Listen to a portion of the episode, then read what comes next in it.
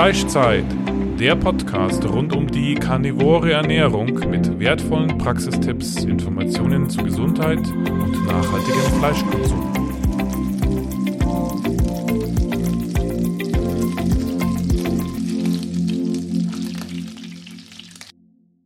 Unser Partner heißt jetzt carnivoro.eu und bietet Supplemente rund um die karnivore Ernährung in höchster Bio-Weidequalität. Es gibt dort wertvolle Innereien wie getrocknete Leber, Herz, Milz, Knochenmark oder einen Innereienmix. Nicht nur die Mineralien, sondern auch die Vitamine sind durch die schonende Gefriertrocknung zu 95 Prozent erhalten. Das Verhältnis von Vitaminen und Mineralien ist in Innereien perfekt auf unseren Körper abgestimmt, da es sich um ein natürliches Lebensmittel handelt, das unsere Vorfahren über Jahrtausende konsumiert haben. Auch die Aufnahme durch unseren Körper erfolgt auf natürliche Weise gegenüber Nahrungsergänzungsmitteln, die isoliert hergestellt werden und häufig Zusätze enthalten. So gibt es auch Knochenbrühe in praktischer Pulverform zum Auflösen, auch ohne Zusätze, ganz natürlich mit einem hohen Anteil an Kollagen. Sichere dir jetzt mit dem Code Carnitaria 5% Rabatt auf deinen ersten Einkauf. Let's go. Ich bin die erste Ex-Veganerin, ne?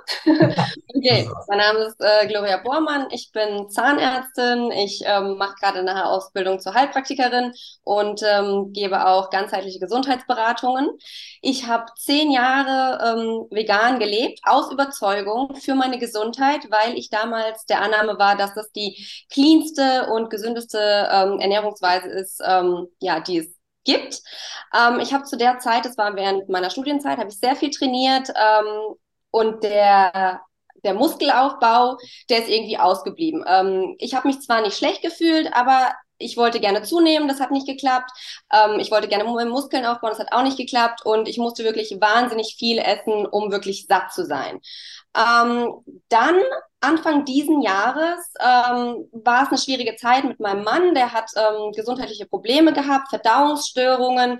Ähm, keiner konnte ihm so richtig helfen. Er war bei verschiedenen Ärzten, hat verschiedene Stuhlproben gemacht. Alles war in Ordnung. Ähm, aber irgendwie ging es ihm halt gar nicht gut. Und dann haben wir erst die Kohlenhydrate weggelassen, genau, den Zucker und die Kohlenhydrate.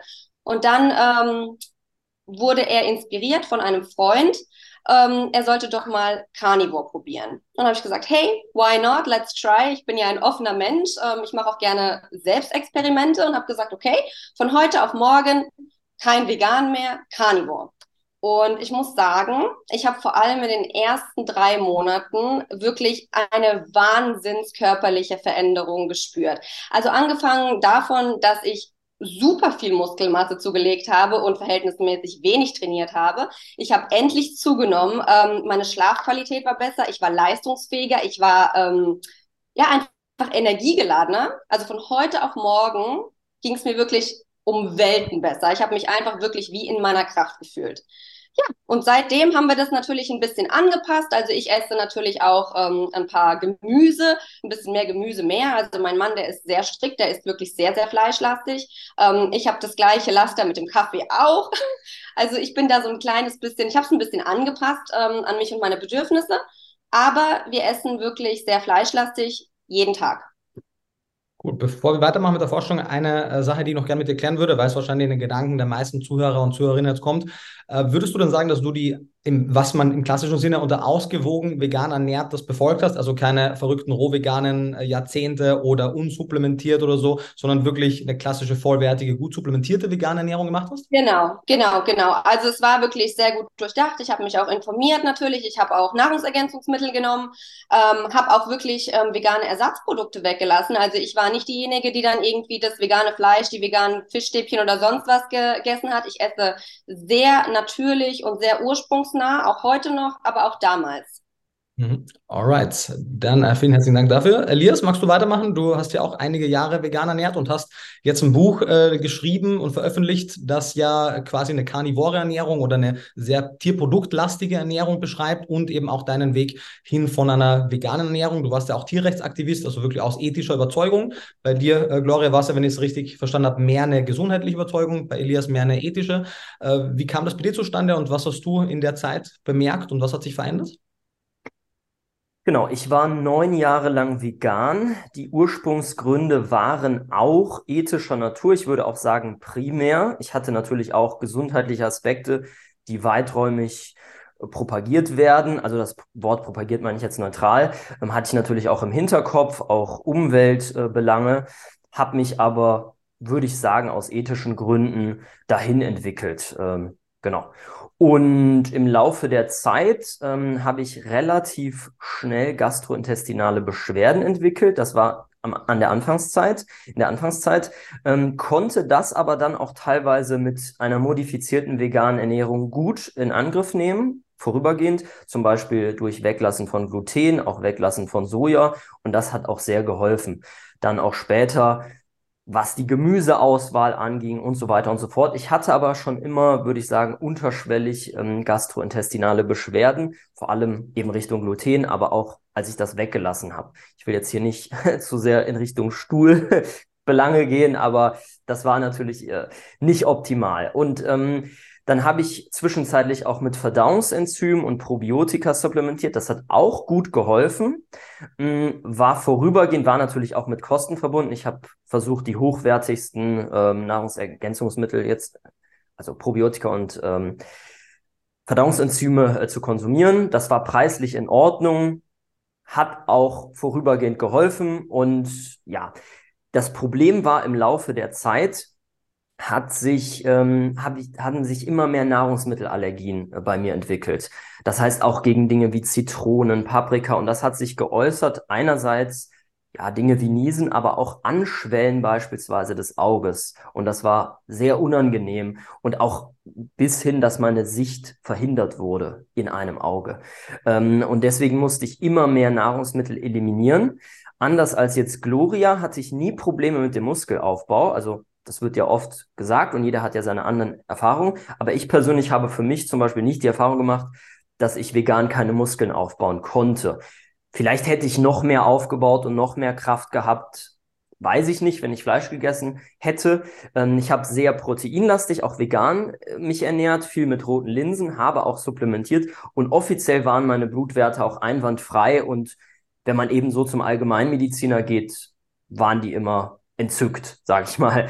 Ähm, genau, aber aufgrund der gastrointestinalen Beschwerden ähm, war das aber auch ein Prozess, der langsam war. Also ich würde sagen, so nach sieben Jahren Veganismus habe ich immer mehr gezweifelt, aber da ich eben aus ethischer, ethischen Gründen Veganer war, war das jetzt bei mir ein bisschen anders äh, als bei Gloria. Nicht von heute auf morgen, sondern das war ähm, ein Identitätskonflikt, ähm, der dann auch, als ich umgestiegen bin, noch angedauert hat. Aber ähm, was die gastrointestinalen Belange anging, ähm, hatte sich das auch erledigt und ähm, allgemein besseres Wohlempfinden. Ähm, aber ja, es war jetzt, ich sag mal, es war jetzt nicht ein einschneidendes Erlebnis, sondern das war ein schleichender Prozess. Alles klar, danke dir. Andrea, last but not least. Ja, hallo, ja, mein Name ist Andrea Simoneit. Also ich bin eigentlich Gymnasiallehrerin für Mathematik und Physik bin 45 Jahre alt und ähm, ich habe meinen ganzen Gesundungsweg begonnen, als ich nach dem zweiten Kind, das ist jetzt 19 Jahre her, ähm, ein Morbus Basedow entwickelt habe. Also eine Überfunktion der Schilddrüse. Ähm, und ähm, zunächst natürlich nur klassisch ähm, behandelt ähm, mit ähm, diesen Suppre Suppressionsmedikamenten. Ähm, dann kam nochmal eine Schwangerschaft, äh, da ist es dann immer weg, sind die Autoimmunerkrankungen immer weg. Danach kam es aber wieder auf und dann haben sie mich gedrängt, ich solle die Radiojodtherapie machen. Da habe ich mich aber gegen gewehrt. Ähm, und habe einen Professor aufgesucht, der eben ohne Radiojodtherapie Basedo heilt. Und der hat mich auf Keto gebracht. Der hat also gesagt, das Beste, was sie für ihr, ihr Immunsystem machen können, ist die ketogene Ernährung. Und äh, von da an habe ich mich ketogen ernährt und der Basedo ist auch komplett verschwunden. Allerdings ähm, durch diese gemüselastige ketogene Ernährung bin ich in die Schilddrüsenunterfunktion gekommen. Das ist also oft so, dass dann die Schilddrüse quasi fast einschläft, also oder wie die meisten ja Schilddrüsenunterfunktion haben. Ähm, ja, und ich war eigentlich relativ glücklich mit der ketogenen Ernährung und ich habe dann über Daniel Poke, den wir letztes Mal im Gespräch hatten, der hat das nämlich mal gemacht, dieses Experiment, eine Woche Carnivore und da habe ich mir gedacht, ach, das machst du jetzt zum Spaß auch mal. Und ähm, ich muss sagen, das ist jetzt viereinhalb Jahre her. Also ich bin seit viereinhalb Jahren Carnivore und ich habe mich also nach drei Tagen so gut gefühlt, so energiegeladen, dass ich einfach, obwohl ich mir das vorher nie hätte vorstellen können, weil ich riesige Salatberge gegessen habe und die Gemüsekiste kam jede Woche ins Haus und ich habe Unmengen Gemüse gegessen. Aber ähm, ich hatte überhaupt gar kein Verlangen mehr danach auf einen Schlag und ähm, ich meine Schilddrüsenunterfunktion hat sich auch komplett gelegt. Ich habe eine komplett normal funktionierende Schilddrüse jetzt. Ähm, ich führe das auf die Geutrogene auch zurück, in dem vielen Kohlgemüse. Auf alle Fälle ähm, ja, habe ich dann gemerkt, dass es im deutschsprachigen Raum praktisch noch überhaupt gar keine Informationen zur Karnivorenernährung gibt. Und also habe ich angefangen, die ganzen Beiträge aus dem Englischen ins Deutsche zu übersetzen und habe eben die Webseite carnitaria.de ins Leben gerufen und dann folgte natürlich ein Instagram-Account und ein Podcast. Der Podcast heißt Fleischzeit. Und damit ja, wird die Carnivore Community irgendwie immer größer und es macht unheimlich viel Spaß, aber äh, genau, wird eben immer mehr. Das ist spannend. Alles klar. Danke euch für die Vorstellung. Es sind einige Sachen gefallen, auf die ich gerne Bezug nehmen würde. Nämlich, äh, ihr habt ja alle drei gesagt, dass durch den Umstieg von einer entweder veganen oder in deinem Fall, Andrea, von einer ketogenen Ernährung hin zu einer überwiegend oder rein karnivoren Ernährung sich euer Gesundheitszustand radikal verbessert hat.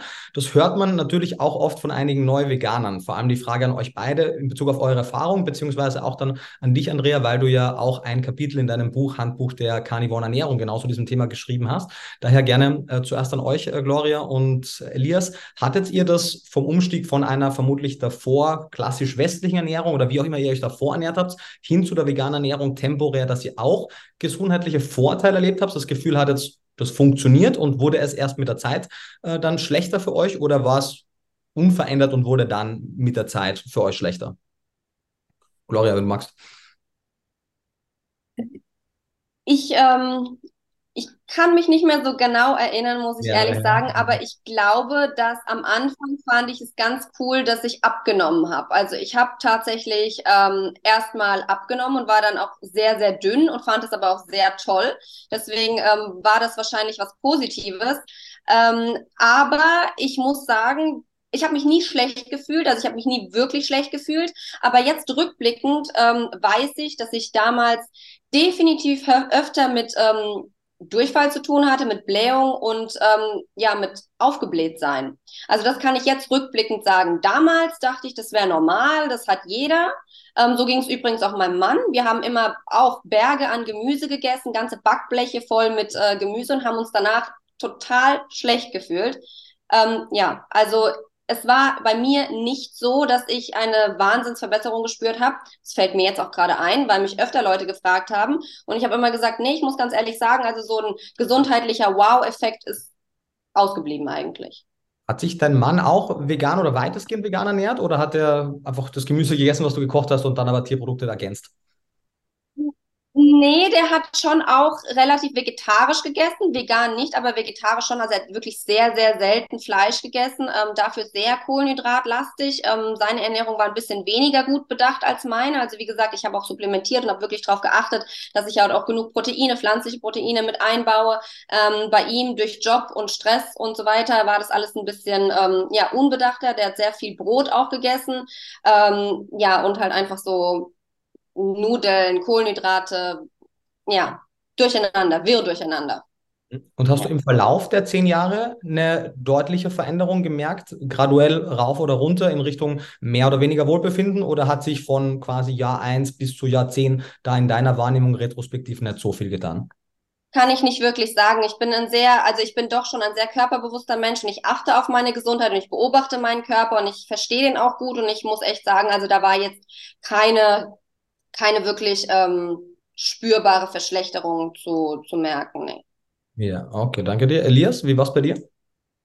Als ich angefangen habe mit dem Veganismus, war ich untergewichtig und habe dann gleichzeitig angefangen mit dem Training und dann dadurch durch proteinlastige Ernährung auch zugenommen. Deswegen fällt es mir schwer, da zu sagen, was liegt woran. Und meiner Erfahrung nach, und das hatte ich persönlich auch, durch diese ethischen Gesichtspunkte hat man natürlich ein starkes, oder hatte ich zumindest ein starkes Placebo, dass man was Gutes tut für die Welt und die Tiere. Und das löst natürlich sehr viel Euphorie aus. Ähm, ich sage manchmal, es gibt quasi die Hochvegan-Phase, so ja, eins, zwei, drei. Das ist dann vielleicht auch die Phase, vor allem der Militanz, ähm, weil man eben sich vielleicht auch aus ethischen Gründen einfach gut fühlt und das kommunizieren will.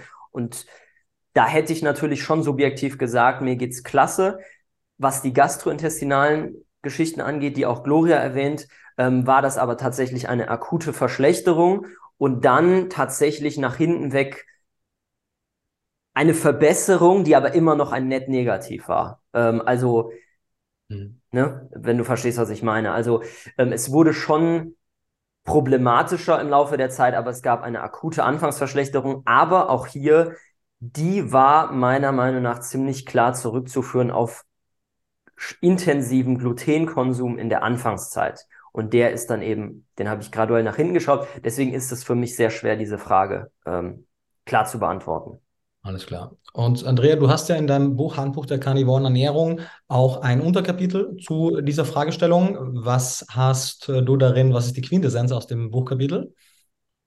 Ja, also die Quintessenz ist eben, dass es vielleicht manchen Leuten eben zu Beginn besser geht, weil sie eben zum einen vermutlich an ähm, Gewicht abnehmen, so wie das eben die Gloria auch beschrieben hat. Grundsätzlich wird man vielleicht auch weniger Junkfood konsumieren. Auch das ist vielleicht ein Vorteil. Ähm, ja, also ich denke, das sind so die Hauptgründe. Ähm, ist es vielleicht auch mal ein schönes Gefühl, häufig hungrig zu sein? Also, weil das ist das, was ich von Veganern oft höre, man ist, ist, ist viel hungrig und ähm, das äh, wünschen sich die Menschen, glaube ich, mit der äh, SAD Diet, also mit der Standard äh, Diet, ähm, ähm, sehr, dass sie öfter mal hungrig sind. Auch das gibt vielleicht ein gutes Gefühl. Und ähm, ich, ja, das ist, denke ich, ist der Grund dafür. Mhm.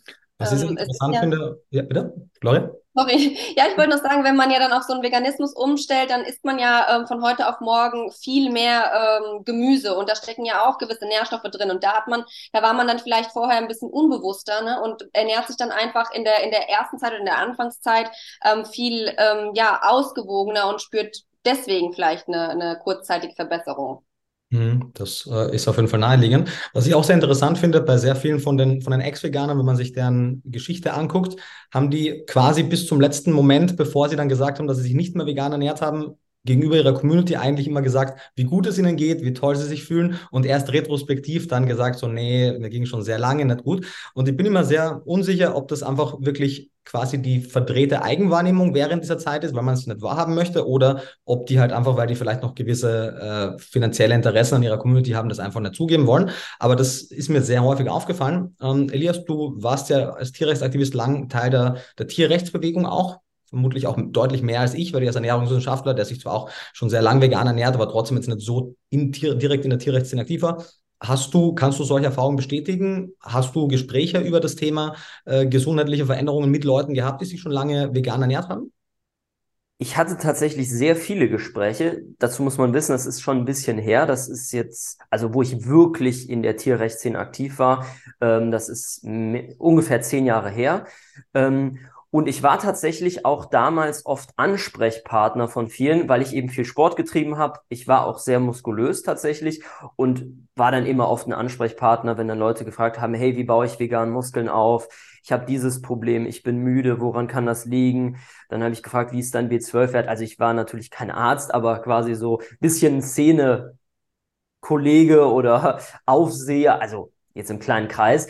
Und ähm, Genau, also was ich, äh, was man natürlich sagen muss, in der Tierrechtsszene sind die natürlich nicht so gesundheitlich orientiert. Das heißt, da musste man dann auch manchmal schon Leuten sagen, hey, auf jeden Fall B12 supplementieren. Hey, ach, isst du genug Protein?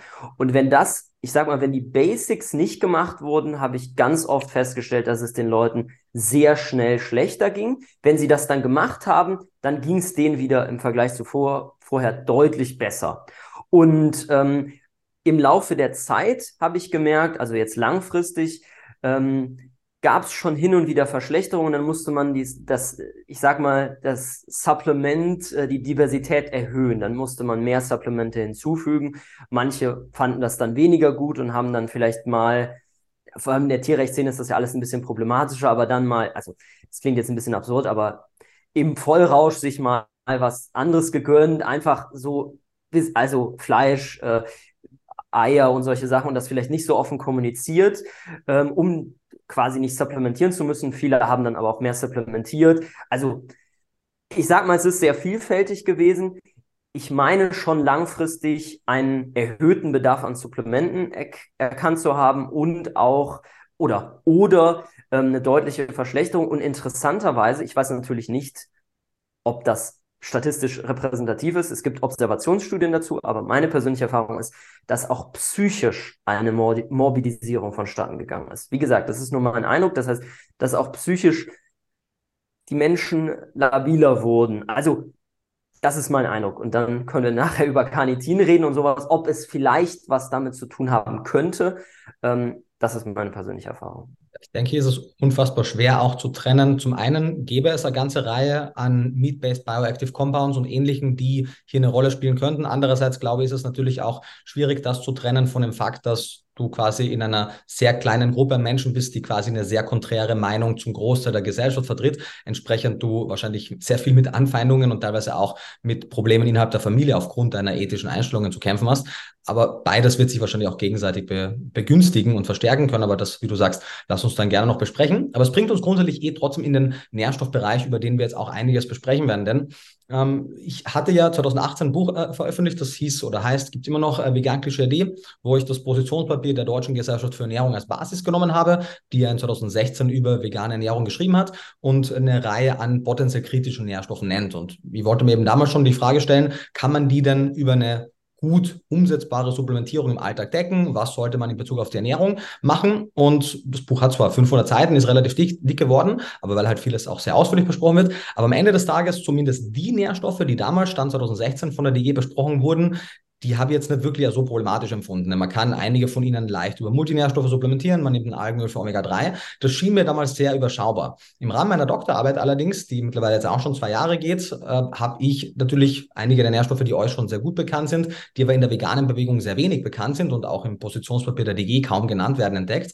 die natürlich zum einen entweder die Liste der Supplemente deutlich erhöhen, zum anderen die Verfügbarkeit auch nicht ganz so gut ist und natürlich die Frage aufwerfen, ist das denn wirklich etwas, was für den Großteil der, der westlichen Welt überhaupt funktionieren kann? Weil selbst wenn man das zusammenstellen könnte, ist natürlich die Frage, ob die finanzielle Belastung eine Sache ist, ob es denn wirklich nur das Fehlen von Nährstoffen ist oder ob es vielleicht darüber hinaus auch noch Aspekte gibt. Also ich bin seitdem, auch wenn ich weiterhin unter den ethischen Aspekten des Veganismus im weitesten Sinne davon überzeugt bin, wobei Elias, du einige sehr wichtige Punkte beim letzten Gespräch gebracht hast, die wir heute auch nochmal aufgreifen, äh, bin ich aus ernährungsphysiologischer Sicht, vor allem natürlich in kritischen Lebensphasen, mittlerweile sehr, sehr viel vorsichtiger, was meine Empfehlungen dahingehend angeht. Und ich würde gerne mit euch einige der Nährstoffe besprechen. Ich habe zu den meisten davon auf YouTube auch schon ausführlichere Videos gemacht, die kann ich auch verlinken, aber ich würde da gerne von euch noch was dazu hören. Äh, Gloria, gerne beginnen mit dir. Du hast auf deinem Instagram-Profil einen Beitrag zu Kollagen gemacht. Kollagen, ähm, ja, eigentlich die Bühne gehört dir. Was gibt es denn dazu Wichtiges zu sagen? Wo findet man Kollagen? Warum ist es relevant? Und warum könnte es denn vielleicht noch einer der Stoffe sein, der sich in die Liste der potenziell kritischen bei veganer Ernährung einreiht? Ähm, ja, Kollagen ist ein Strukturprotein und der Hauptsta äh, Hauptbestandteil vom Bindegewebe und macht 30 Prozent ähm, des Körpers, also ist es im Körper am meisten vertretene äh, Protein mit 30 Prozent eben. Ähm, wie der Name schon sagt, gibt es dem Körper Halt und Festigkeit und ähm, ja, kommt in sehr vielen äh, Bereichen vor, also in den Zähnen, äh, in den Knochen, in den Organen, in den äh, Muskeln, ähm, dem Bindegewebe, wie gesagt, dem Glaskörper des Auges, ähm, den Sehnen, Gelenken, Haut. Und ähm, ja, es hat enorm viele Vorteile. Ähm, für den Körper zum Beispiel ähm, kann es helfen, Gelenkverschleiß vorzubeugen. Es kann bei äh, Rheuma, Arthrose, ähm, Osteoporose helfen. Ähm, es kann Gelenkverschmerzen, äh, äh, Gelenkschmerzen ähm, vermindern. Ähm, es soll auch einen Anti-Aging-Effekt haben, weil es eben sich positiv auf die ähm, Hautelastizität auswirkt, soll sogar helfen, ähm, Zellulite zu vermindern. Ähm, ja, was wichtig ist zu wissen, dass man Kollagen nicht über die pflanzliche Ernährung aufnehmen kann, sondern Kollagen ist ausschließlich in tierischen Produkten enthalten, wie Fleisch oder Knochenbrühe, Eiern, Fisch und Fischgräten. Ähm, was man machen kann, ist ähm, pflanzliche Lebensmittel konsumieren, die den Körper zur körpereigenen Kollagenproduktion anregen oder ähm, Aminosäuren anregen zur körpereigenen Produktion. Aber was ganz wichtig ist zu verstehen, dass es kein veganes Kollagen gibt, auch wenn ähm, gewisse Firmen oft im Internet mit äh, veganem Kollagen werben. Das ist dann eben, wie gesagt, ähm, sind eben diese Nährstoffe oder diese ähm, pflanzlichen ähm, Nährstoffe, die den Körper dazu anregen, körpereigenes Kollagen zu produzieren. Genau. Was ich sehr interessant fand, es gibt, vielleicht kennst du die auch, in, ich glaube, 22 oder 21 oder vielleicht sogar 20 schon, kam von äh, Wu, also von einem Wissenschaftler namens Wu, eine Publikation zu all diesen Carni Nutrients, die auch die FAO sehr oft zitiert hat in dem neuen äh, Paper zu der Bedeutung von tierischen Produkten für die menschliche Gesundheit. Und darin spricht er sehr ausführlich über die Rolle von Hydroxyprolin für die intestinale Gesundheit. Hydroxyprolin, wie ihr wisst, ist ja ein wichtiger Teil des, äh, des Kollagens, nach Glycin gemeinsam mit Prolin eines der häufigsten. Und es gibt sehr, sehr viele Studien, die zeigen, dass alleine schon die Gabe von Hydroxyprolin, entweder als Aminosäure oder in Form von Kollagenhydrolysat, die Verdauung und auch viele Verdauungsbeschwerden verbessern kann. Also das war einer der Aspekte, wo ich auch hellhörig geworden bin, ob das vielleicht einer von mehreren potenziellen Culprits sein könnte, warum vegan lebende Menschen auf Dauer vielleicht Schwierigkeiten haben. Denn der Körper kann zwar aus Prolin Hydroxyprolin bilden, aber wie effizient er das machen kann, ist natürlich auf einem anderen Blatt geschrieben. Und daher eben eines der Supplemente, wie du gesagt hast, man kann Glycin supplementieren, man kann Hydroxyprolin supplementieren. Ob das jetzt genau gleich effizient ist wie die wie die hydrolysierten Kollagenpeptide, sind es ja meistens Peptide, ist fraglich. Ich würde sagen, tatsächlich stehen die Chancen gut, aber es fehlen natürlich am Ende des Tages die kontrollierten Studien, die das Head-to-Head -Head wirklich messen. Aber eben, es ist mindestens ein Supplement, was wieder mal dazukommt und natürlich, mein Knochenbrühe ist günstig. Viele dieser Kollagenquellen in der tierischen Ernährung sind sehr preiswert und die Supplemente sind entsprechend preisintensiv. Das macht es etwas schwieriger. Ähm, Andrea, du hast in deinem Buch ja eine ganze Reihe an entweder Carni Nutrients oder Meat-Based Bioactive Compounds, je nachdem, wie man sie nennen möchte, beschrieben. Du hast äh, Taurin, Carnosin, Kreatin jeweils Unterkapitel und auch Cholin, das jetzt von einigen Publikationen als Carni Nutrient benannt wird, von manchen nicht. Magst du da vielleicht einen kurzen Überblick geben? Wir haben eh auch zu allen Videos, die verlinken kann, aber einen kurzen Überblick, was es denn mit diesen Stoffen auf sich hat. Ja, gerne. Mhm. Genau, das Kapitel, die Kapitel hatte meine, meine Co-Autorin geschrieben, deshalb habe ich mir heute Morgen, ähm, habe ich das nochmal alles rausgeschrieben. Also grundsätzlich ist es so, diese Stoffe, die du jetzt gerade aufgezählt hast, ähm, Carnitin, Carnosin, Cholin, Taurin gehört ja auch dazu. Kreatin, das, die bezeichnet man auch als die Antioxidantien im Fleisch. Es wird ja immer nur davon gesprochen, es gäbe im Gemüse Antioxidantien. Und man meint immer, im Fleisch ist nichts vorhanden. Doch, ähm, das sind Dipeptide, also ähm, Moleküle mit, mit, mit zwei Aminosäuren. Und ähm, ähm, diese antioxidative Wirkung ist eben vor allem, kommt dadurch zustande, dass sie die Glykierung von Proteinen behindern. Also immer wenn ein, äh, eine Glykierung ist immer, wenn ein Protein sich zusammen mit einem Glukosemolekül verbindet und ähm, ähm, das ist dann im Grunde totes Gewebe so ein bisschen. Also wenn zum Beispiel Frauen diese, diese Hautflecken haben im Gesicht, das sieht man ja immer häufiger, so braune Hautflecken, bei älteren Leuten natürlich dann noch eher als bei jüngeren Leuten, dann ist das zum Beispiel e-, etwas, wo man es äußerlich sieht, diese Glykierung, aber dasselbe findet natürlich im Inneren, im Körper auch statt. Ähm, und da ähm, sind eigentlich diese Stoffe alle ähnlich.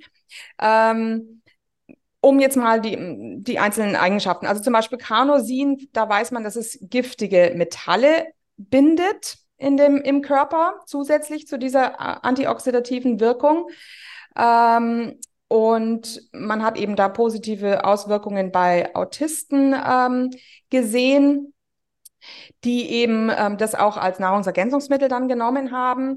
Ähm, dann Carnitin, das wissen wir, dass die Sportler das sehr gerne nehmen. Das fördert also den, den Fettstoffwechsel und man erhöht dadurch seine sportliche Leistungsfähigkeit.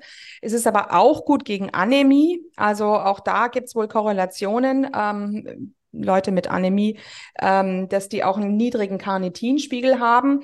Und ähm, auch ähm, bei depressiven Leuten sind wohl niedrige Carnitinspiegel vorhanden. Und man hat tatsächlich äh, sogar gezeigt, ich habe jetzt auch manche Informationen, Elias, heute Morgen aus deinem Buch, gell? ich möchte nicht, mich nicht mit falschen Federn schmücken. genau, denn Elias' Buch ist sehr ausführlich. Ähm, ähm, genau, ähm, dass, dass man eben teilweise wirklich gemerkt hat, dass Antidepressiva genauso gut wirken wie eine Zugabe von Carnitin. Ähm, Carnitin ist aber auch ganz, ganz wichtig bei der Frucht. Fruchtbarkeit bei Männern und Frauen, ähm, dass man das, ähm, ähm, ja, man da einfach eine verbesserte Fertilität hat ähm, bei höheren Carnitinwerten. Ja, Kreatin, das ist das nächste. Das ist, und diese Werte sind halt alle bei Vegetariern und Veganern besonders niedrig. Die stellt, man stellt eben im Blut fest, dass sie niedrige ähm, Werte haben. Ähm, Kreatin ist vor allem bei der kognitiven Leistungsfähigkeit ähm, wohl sehr, ähm, hat es positive Auswirkungen aber auch Zunahme an, an Muskelmasse und relativer Kraft. Ähm, und äh, in der Darmschleimhaut ähm, hat man wohl auch ähm, an Tierversuchen festgestellt, dass die sich wirklich ähm, verbessert, wenn die ähm, Kreatin bekommen.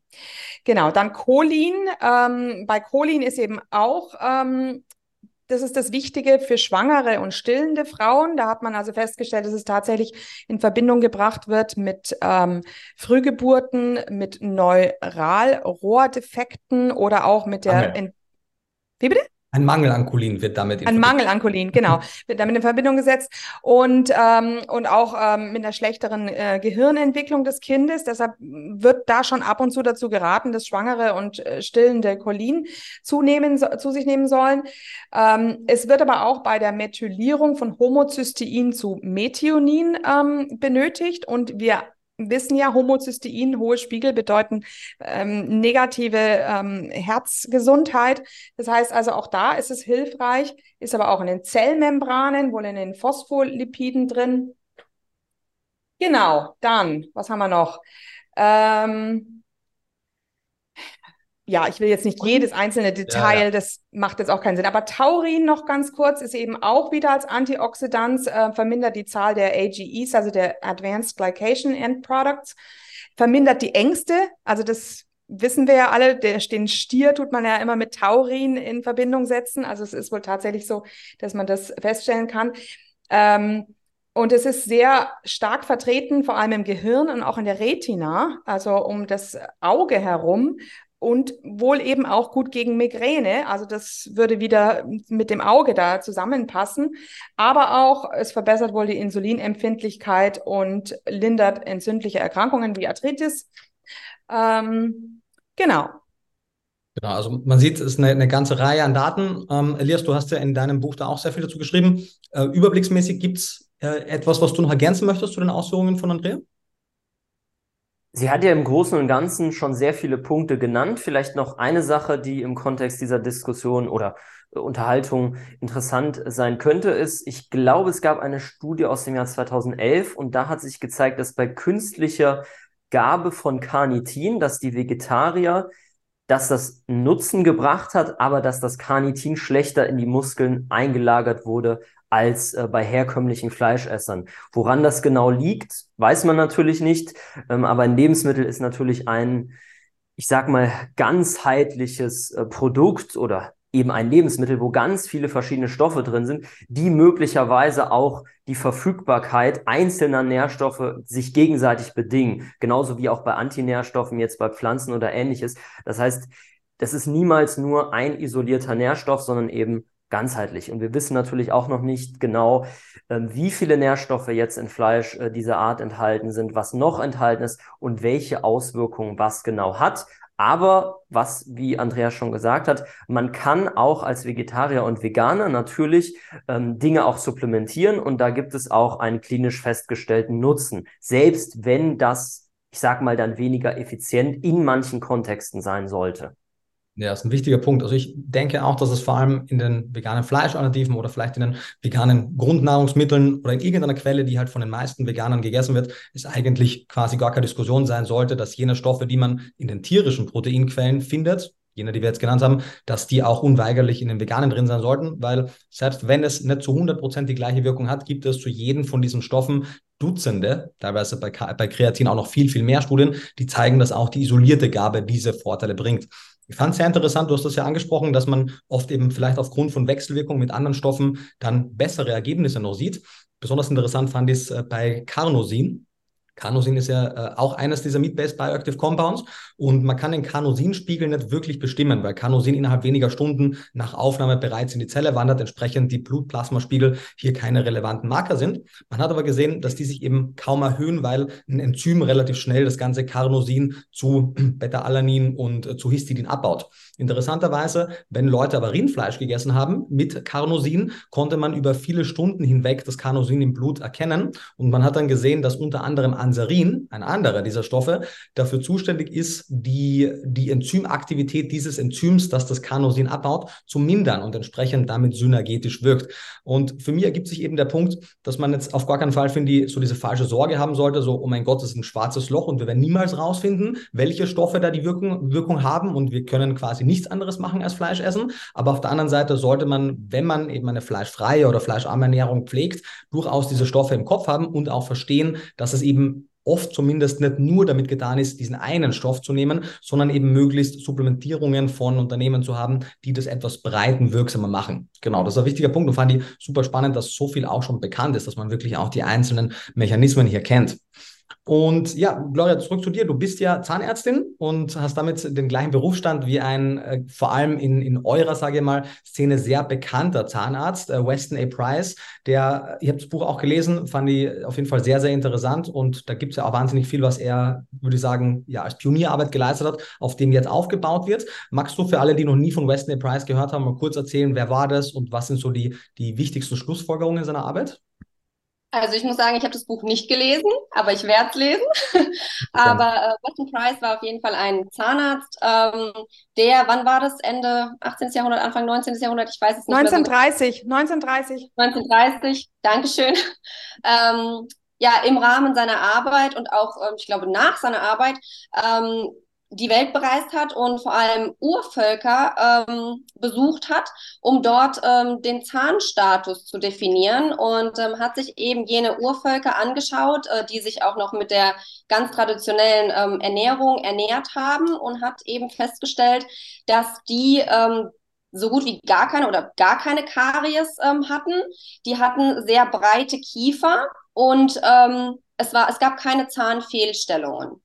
Und dann hat er diese, ich glaube, die nächste Generation hat er dann in die westliche Welt gebracht, ähm, ja, wo alles schon ein bisschen moderner war, wo die Ernährung natürlich eine andere war und ähm, hat es dann wieder untersucht und hat dann gesehen, dass sich bei denen ähm, schon die ersten Karies eingestellt haben. Die hatten aber immer noch relativ weite Kiefer und es gab auch noch keine Fehlstellungen.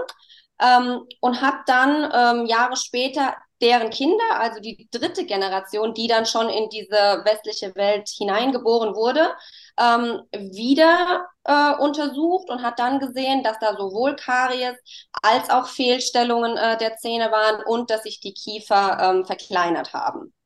Mhm. Ähm, das waren so die, die Erkenntnisse, würde ich jetzt mal sagen. Und ähm, ja, dem äh, würde ich durchaus zustimmen, denn ähm, die Ernährung hat sich ja komplett ähm, verändert. Ne? Wir heutzutage, wir haben ja, wir haben ja eine, eine, eine sehr ja, industrialisierte, künstliche Ernährung, sag ich mal, sehr kohlenhydratlastig, eben auch mit dieser ähm, veganen Bewegung, äh, wo wir sehr viele Kohlenhydrate essen und ähm, ja, wenn in der veganen Ernährung, da fehlt so dieses, dieses, ähm, ja, das Zähe, was das Fleisch eigentlich hat. Ne? Beim Kauen ähm, bei, von Fleisch wird die Kaukraft extrem beansprucht, dadurch entwickeln sich Muskeln. Ähm, das gibt es nicht mehr. Das war wahrscheinlich bei den Urvölkern anders. Da muss man auch noch erwähnen, die Urvölker haben keine Zähne geputzt und hatten trotzdem keine Karies. Die haben höchstens irgendwelche Wurzeln gekaut oder so. Ähm, ja, also wie gesagt, unsere, unsere Ernährung hat sich komplett verändert. Wir sind sehr, wir ernähren uns sehr zuckerlastig, sehr kohlenhydratlastig. Alles ist irgendwie weich, gekocht. Ähm, wir kauen weniger. Ähm, ja, und was auch noch interessant ist und was dazu kommt, ähm, früher wurden die Kinder ja sehr lange gestillt und durch das lange Stillen haben sich deren Zunge und ihre Oberkiefer eben sehr gut entwickelt. Und das fällt jetzt leider auch immer mehr weg. Ja, die meisten Frauen stillen ihre Kinder sechs Monate ne, oder so irgendwas oder vielleicht auch gar nicht. Ähm, da fällt natürlich auch ein ganz großer Teil ähm, an Muskelentwicklung, Wachstum, Knochenwachstum einfach weg.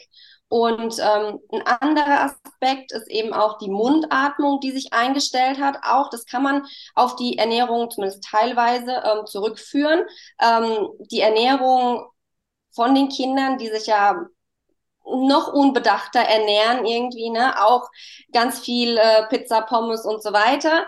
Ähm, dadurch stellen sich halt oder können sich äh, chronische Erkrankung, äh, Erkrankungen einstellen, wie zum Beispiel auch Asthma oder ähm, nicht Asthma, Allergien wollte ich sagen. Genau, ähm, kriegt man schlechter Luft, ähm, fängt man an, durch, die, durch den Mund zu atmen und nicht mehr durch die Nase. Und das ist natürlich auch ein ganz großer Faktor, der dann eben das Gesicht, die Gesichtsstruktur verändert. Die Gesichter werden schmäler, sie werden länger.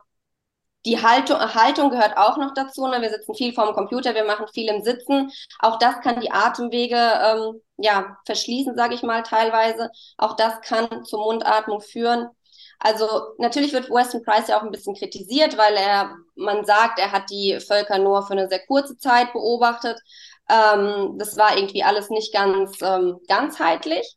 Aber dennoch würde ich sagen, dass da sehr viel ähm, Wahrheit dahinter steckt und dass man seine Ergebnisse schon auch durchaus heute noch ähm, ja, Beachtung schenken sollte.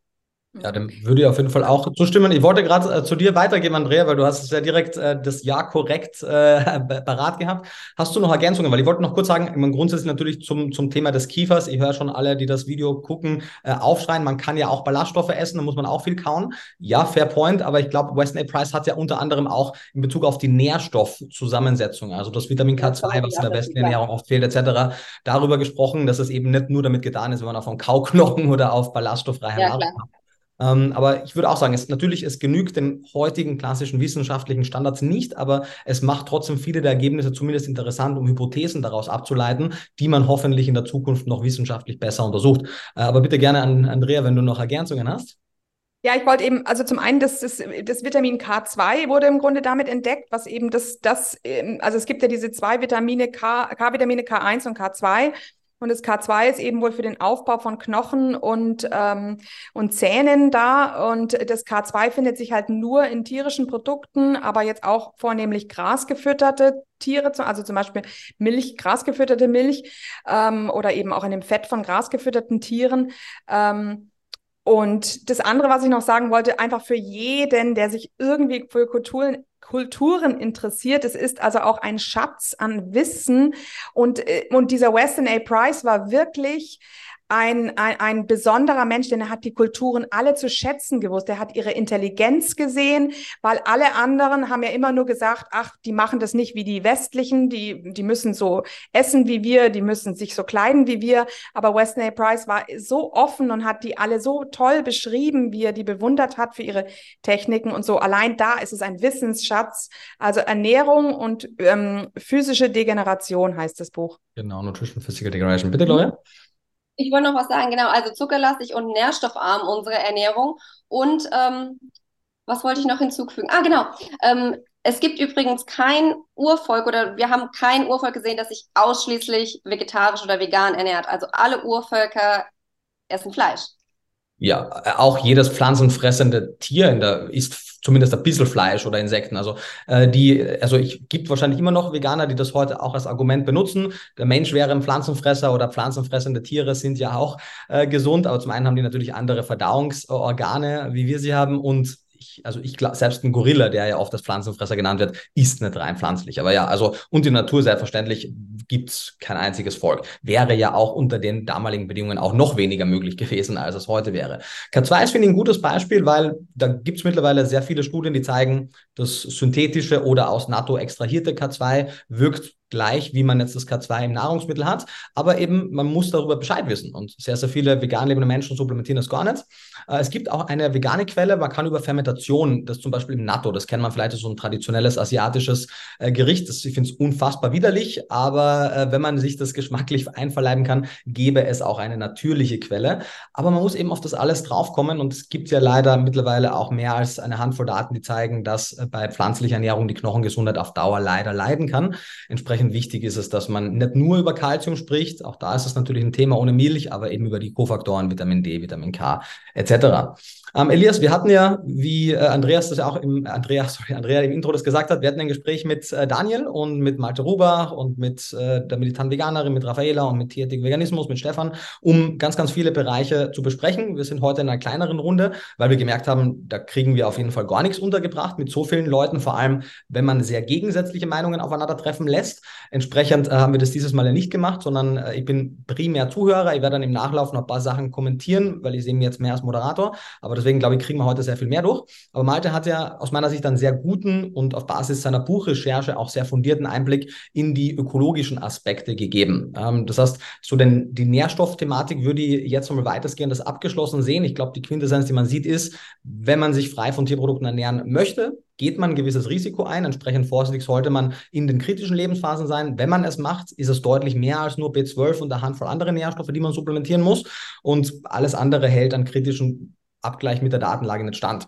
Und eben aus gesundheitlichen Aspekten gibt es keinen Grund, sich vegan zu ernähren. Das wird immer noch oft gesagt. Das kann man aber ganz klar abhaken. Man kann mit sehr guter Planung, wirklich sehr guter Planung, sicherlich gesünder leben als der westliche Durchschnitt. Das ist ja auch das Ding in den Studien, wenn es heißt, ja, Veganer sind gesünder als die Mischköstler. Aber die Frage ist, sind Veganer wirklich selbst mit optimaler Supplementierung gleich gesund, wie es eine sehr gut ausgewogene Mischkost ist? Dazu gibt es keine Daten oder eine Carnivore Ernährung, wie auch immer, gibt es keine Daten.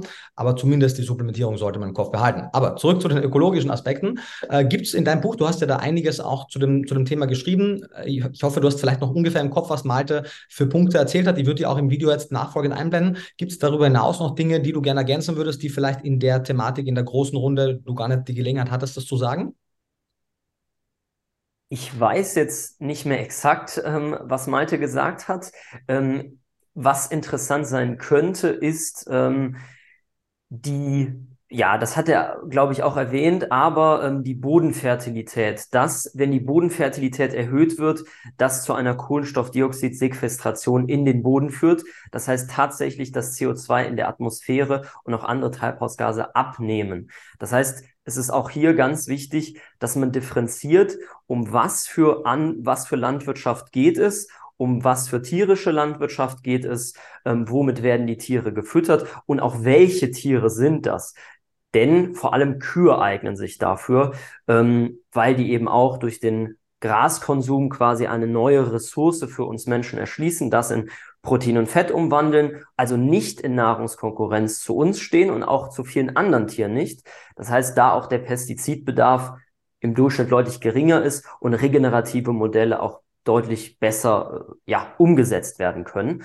Das sei vielleicht nochmal ja, unterstrichen, beispielsweise. Gibt es natürlich ganz viele Punkte, aber. aber Andrea, du äh, hast noch Ergänzungen, bitte. Genau, ja, also das ist ähm, ähm, unser Thema an und für sich. Also meiner Ansicht nach ist der Ackerbau grundsätzlich ähm, für, also für vieles ähm, verantwortlich, was uns eigentlich alle krank macht und auch unsere Umwelt zerstört. Also ähm, in, ich bin der Ansicht, in den Magen, weder in den Magen einer Kuh noch in den Magen eines Schweines noch eines Menschen gehört irgendein Getreide. Ähm, ähm, wir haben im Grunde ähm, wie das jetzt, ich hab, hatte jetzt gerade eine Dame, die äh, ähm, im Interview, die hat ähm, das Projekt Q pro Klima ähm, EU-weit aufgesetzt mit Wissenschaftlern.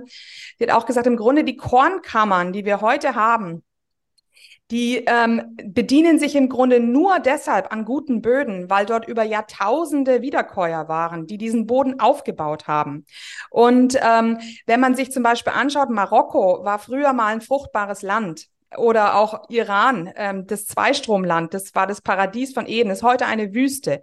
Ähm, was ist der Unterschied? Ähm, die haben also im Grunde den Boden auch ausgelaugt durch ihr Getreide und hatten nicht, wie wir das jetzt hier haben, äh, Stickstoffdünger, ähm, ähm, den sie äh, ähm, draufgetan haben auf das, auf das Land, um ihn wieder fruchtbar, um das Land wieder fruchtbar zu machen. Und so ist es regelrecht verwüstet, das Land. Und ich habe das Gefühl, die Frage ist eben zum Beispiel, wer füttert den Regenwurm? Also ähm, äh, es geht auch um das Mikroklima, um das, um dieses, äh, das ganze Kle Eigenleben dieser kleinen Insekten und, und, und der ganzen ähm, kleinen Lebewesen im Boden, die den Humus aufrechterhalten. Und der Humus ist eben auch ein CO2-Speicher, also auch ein, ein, ein Kohlenstoffspeicher. Und je mehr wir Acker, also je mehr wir Weide umwandeln in Acker, umso mehr Kohlendioxid entweicht auch in die Atmosphäre. Wir haben geringere Kohlenstoffspeicher und, ähm, und das Land verwüstet Stück für Stück. Und wenn man sich zum Beispiel überlegt, für ein Kilogramm ähm, ähm, Stickstoffdünger, um diesen herzustellen, werden zehn, wird es zehnfache an, an Kohlendioxid in die Atmosphäre freigegeben bei dieser Herstellung. Alleine das ist schon eine Katastrophe. Und die Tiere sind eben im, im, im Weide, ähm, im Weidemanagement sind die halt die perfekten Donatoren für Dünger, so dass man das nicht künstlich tun muss. Die Insekten dürfen weiterhin leben. Wir brauchen keine Pestizide auf einer Weide. Das heißt also, wir tun auch da etwas jetzt gesamtheitlich gesehen für unsere Umwelt. Ähm, ähm, genau. Und ähm, Jetzt ist mir natürlich wieder was entfallen. Aber ähm, ja, also einfach die, diese gesamte, ja, wenn man sich auch überlegt, wir, was empfinden wir Menschen eigentlich als ästhetisch? Also in den Parks, in den Städten haben wir nicht einen Acker, an dem wir auf und ablaufen und wo wir uns dann unsere Bank äh, hinstellen und uns dann gemütlich die, diesen wunderschönen, dieses wunderschöne Acker, ähm, ähm, da diese Atmosphäre genießen, weil neun Monate im Jahr ist der brach und ähm, oder naja, vielleicht nicht ganz so lang, aber wir tun uns ja genau ähm, diese Landschaft in unsere Parks oder auf unsere Golfplätze, die wir tief in unserem Innern als ästhetisch empfinden. Und das ist eine Mischung aus Bäumen und Weide. Also ich denke, dass die Weidehaltung für uns Menschen instinktiv etwas ist, was uns, ähm, was für uns gedacht ist. Und ähm, ja, also genau, ich glaube, jetzt habe ich eigentlich alles gebracht. Ja, das sind wichtige Punkte, die ihr angesprochen habt. Ich habe zum ersten Mal, glaube ich, in den Büchern von Harari über die Problematik der neolithischen Revolution gelesen, die ja zumindest in meiner Wahrnehmung und ich glaube auch in der Wahrnehmung von vielen Menschen eben eine Revolution und damit eine Verbesserung dargestellt hat und man quasi auch im Kopf hat, so die Menschen gehen immer weiter und es wird immer besser und irgendwann sind wir quasi Homo Deus. Aber vieles spricht ja auch dafür, dass wir mit dem Übergang vom Jäger und Sammler zum Ackerbau eigentlich mehr verschlimmbessert haben, als wir das wahrscheinlich gedacht haben. Äh, wenn man mehr dazu lesen möchte, Elias, du hast in deinem Buch ausführlich darüber geschrieben. Hast du in deinem äh, Buch auch was dazu? Ja. Ja, nee, ja, nicht nur mein Buch, sondern wir haben jetzt zum Beispiel auch eine Kalkulation gemacht. Ähm, könnte man die Welt ernähren, wenn man ähm, komplett die Ackerflächen umwandelt in Weide. Also wir haben uns praktisch eine, das ist unsere Fleischzeitvision. Wir träumen davon, bis 2050 ist in Deutschland ähm, jeder Acker in eine Weidefläche umgewandelt. Und wir machen das natürlich in Verbindung mit regenerativer Landwirtschaft. Das heißt also, dass die Kühe rotieren und hinter den Kühen gehen da die Hühner her und die Hühner picken dann die Insekten aus den, aus den Kuhfladen oder verscharren diese Kuhfladen so ein bisschen.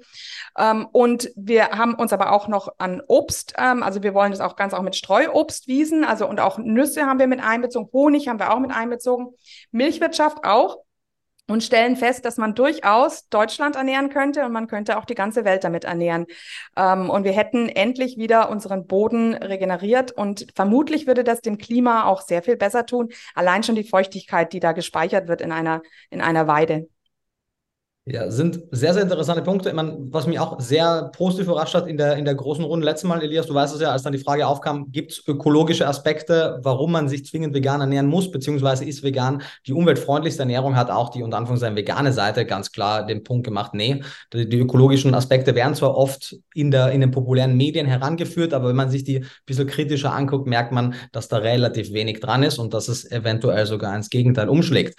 Ähm, das bringt uns zum, zum dritten Punkt unserer Debatte und dem aus meiner Sicht auch wichtigsten Aspekt, wenn man über den Veganismus spricht, denn das ist ja der Kern des Veganismus, die äh, ethischen Aspekte. Und äh, Gloria, du hattest ja gesagt, dass bei dir grundsätzlich die, die gesundheitlichen Aspekte ausschlaggebend waren. Ähm, hast du dir in deiner Zeit, als du dich vegan ernährt hast oder jetzt, wo du es nicht mehr tust, trotzdem mit dem Thema der Ethik des entweder Nicht-Essens der Tierprodukte oder jetzt des Essens der Tierprodukte auseinandergesetzt? Oder war das für die grundsätzlich eine gesundheitliche Sache und du hast die mit den peripheren Themen äh, gar nicht auseinandergesetzt?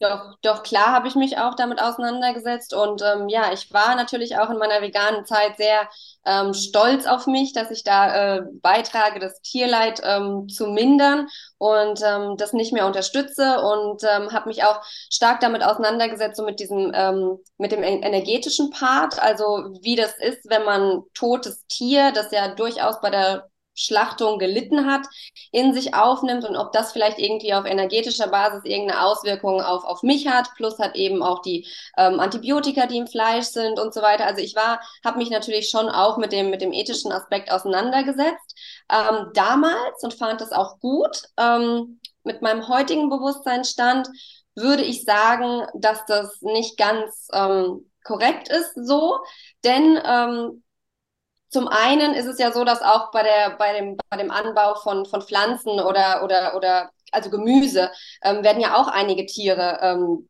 ja ermordet, sage ich mal, ja, ähm, durch die Pestizide und so weiter, Schnecken, Insekten, Bienen und so weiter, werden auch getötet. Und dann ist halt die Frage, okay, mache ich da jetzt einen Unterschied zwischen einer, einer Kuh, äh, einem Schwein, einem Lamm und einer Biene? Und wenn ich sie mache, wieso mache ich sie? Also wenn ich mich ja gegen Tierleid ausspreche, dann eigentlich doch für alle Tiere. Also das ist halt so eine Frage, die dann eben aufgekommen ist. Ähm, auf der anderen Seite ist es halt einfach so, wie wir jetzt auch in dieser Gesprächsrunde ähm, ja, äh, festgestellt haben, dass man in der veganen Ernährung nicht alle Nährstoffe allein durch die Ernährung zu sich nehmen kann und die dann eben supplementieren muss.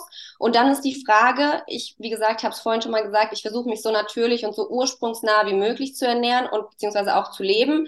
Ähm, da stellt sich mir die Frage, ist das jetzt so gewollt? Also wir alle unterliegen ja einem, einem größeren Plan, einem göttlichen Plan. Ähm, diese Welt, diese Natur wurde nicht von uns geschaffen, die wurde von einem Schöpfer erschaffen. Wir sind einfach nur hier reingesetzt worden und wir denken, wir verstehen so viel, aber wenn wir mal kurz innehalten, dann verstehen wir eigentlich gar nichts. So, wir wissen nicht, warum sind wir hier, was ist das übergeordnete Ziel. Und ähm, das Einzige, was wir eigentlich wissen, ist, dass wir unsere Rasse so gesund wie möglich erhalten sollen, uns reproduzieren sollen. Und ähm, ja, wie Andrea ja auch schon gesagt hat, ähm, instinktiv fühlen wir uns zur Natur hingezogen, zu den Wiesen, zu den Bäumen. Deswegen denke ich, dass es gegen unsere Natur ist, wenn wir das alles zerstören. Ähm, genauso wie ich ähm, finde, dass wir uns durch diese, durch diese, dadurch, dass wir zu viel, wir sind ja die intelligenteste Rasse. Ein Wolf denkt nicht darüber nach, ob der jetzt dieses Kaninchen frisst oder nicht. Aber wir Menschen, durch unseren Intellekt und durch unsere Gabe zu denken, ähm, unsere Moral, haben angefangen, ähm, darüber nachzudenken und haben uns durch unsere Intelligenz sehr von unseren Instinkten entfernt. Und ähm, da stelle ich mir halt öfter die Frage, ob das wirklich gut ist und ob wir damit wirklich Gutes tun. Denn wir sehen, dass wir durch unser ganzes Denken und durch unser Eingreifen in die Natur ähm, vieles, so wie du, wie hast du gesagt, wir haben es verschlimmert oder wie hast du gesagt? Verschlimmbessert. Verschlimmbessert, genau. Ob wir da nicht vieles äh, verschlimmbessern, dadurch, dass wir eben so viel denken und so viel besser machen wollen. Ähm, genau. Und außerdem, also unser Instinkt, der sagt uns ja doch öfter, dass wir Fleisch essen sollen.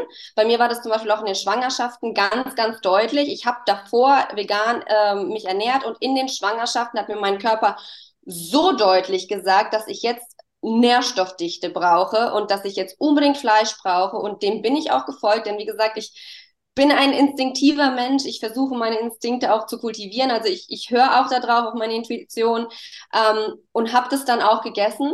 Und ich kenne auch keinen einzigen Veganer, der nicht irgendwelche Ersatzprodukte isst. Und ähm, ja, ansonsten wäre ja auch die Nachfrage nach Fleischersatzprodukten nicht so groß, wenn wir Menschen nicht tief in uns drin diesen Instinkt hätten, dass wir Fleisch essen wollen. Es war schon immer so, es ist im Tierreich so, die Hierarchie ist so, ja, der, der, das stärkere Tier frisst Pflanzen und das schwächere Tier und wir Menschen jetzt im übertragenen Sinne als das stärkste Tier essen Pflanzen und das schwächere Tier. Wir leben in einer Symbiose, das ist irgendwie so, wie es wie es für mich sein soll und ähm, ja, wie es halt so vom, vom Ursprung her ist. Und ja, klar spreche ich mich gegen Massentierhaltung aus. Ich beziehe mein Fleisch auch nicht irgendwie vom Discounter oder so, sondern vom Bauern, ähm, regional, in guter Qualität und in artgerechter Haltung. Also das finde ich sehr, sehr wichtig. Ich finde, das sollte man auch immer dazu sagen. Also wie gesagt, ich, ich tue meinen, meinen ethischen Beitrag äh, insofern, indem ich halt ähm, diese Massentierhaltung nicht unterstütze, ähm, Eier von ähm, Bio-Freilaufhühnern kaufe ähm, und so weiter. Also da tue ich natürlich mein Bestes. Ähm, aber wie gesagt, ich denke, alles, was so in diese unnatürliche Richtung geht, mit ganz vielen Supplements und so weiter, entfernt sich für mich einfach zu sehr vom Ursprung und kann infolgedessen einfach nicht das sein, was es eigentlich sein sollte. Alright, danke dir.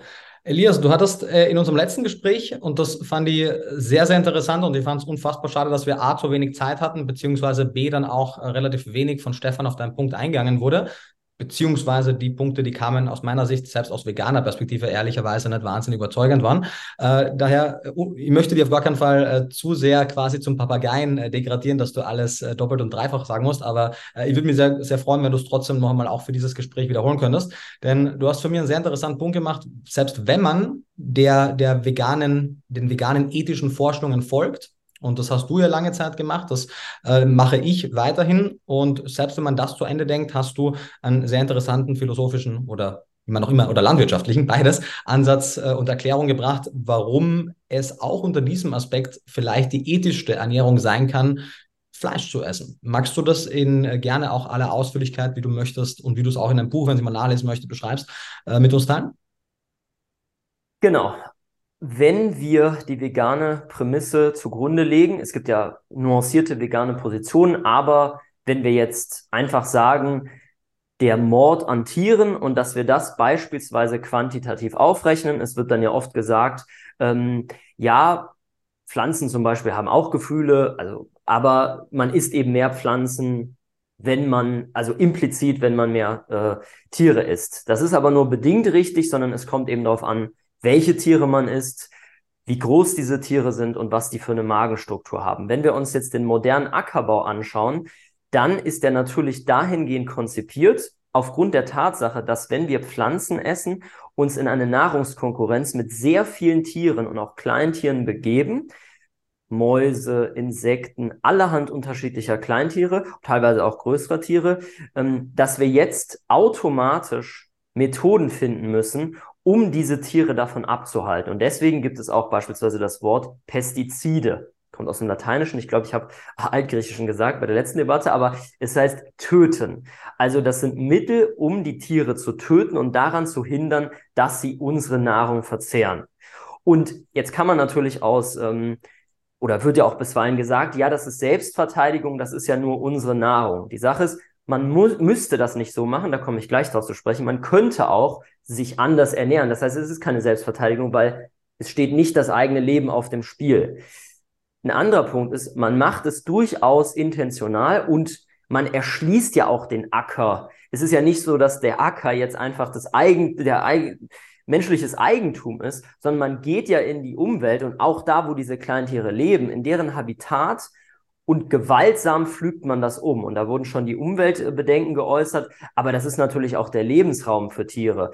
Regenwürmer, Mäuse und allerhand Tiere. Und es gibt Studien, also da gibt es dann hin und her, dann gibt es Aufrechnungen, da sterben dann angeblich 25 mal so viel Mäuse, sogar bei konventionellem, wenn man die konventionellen Methoden vergleicht, bin ich jetzt nicht so überzeugt. Also das muss man dann differenziert betrachten. Dann gibt es äh, zwei Philosophen, die sich für die vegane Ernährung einsetzen. Die sagen dann vor allem, das ist schwer aufzurechnen, zumindest was die Säugetiere angeht. Was die Insekten angeht, ist das ziemlich klar, weil es wirklich ein gezieltes Massentöten an den Insekten ist. Und da, was Gloria implizit angedeutet hat, ist auch immer die Frage, wo zieht man die Grenze? Und auch bei der Leidensfähigkeit ist das nicht so klar, wie es gerne dargestellt wird.